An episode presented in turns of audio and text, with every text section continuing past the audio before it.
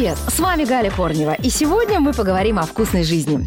Давайте сегодня о десерте, о хворосте. Ну а что, лет прошло, не успели постройнить, поэтому давайте есть вкусняшки. Хворост – это обжаренное во фритюре печенье из пресного сдобного теста, нарезанного полосками. Кстати, это блюдо было популярно в России еще до 18 века. Его заимствовали из греческой кухни. Этот десерт называли вергуны. В России вергуны известны со второй половины 19 века. Тогда же и появилось русское название – хворост. Вероятно, из-за характерного хруста, без которого съесть это лакомство просто невозможно. Чтобы хворост получился воздушным и хрупким, в тесто добавляют ром, водку или спирт.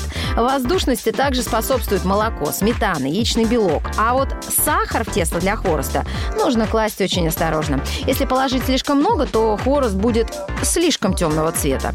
Еще один важный момент. Чем меньше в тесте жидкости, тем больше хворост будет хрустеть. Вкусная жизнь.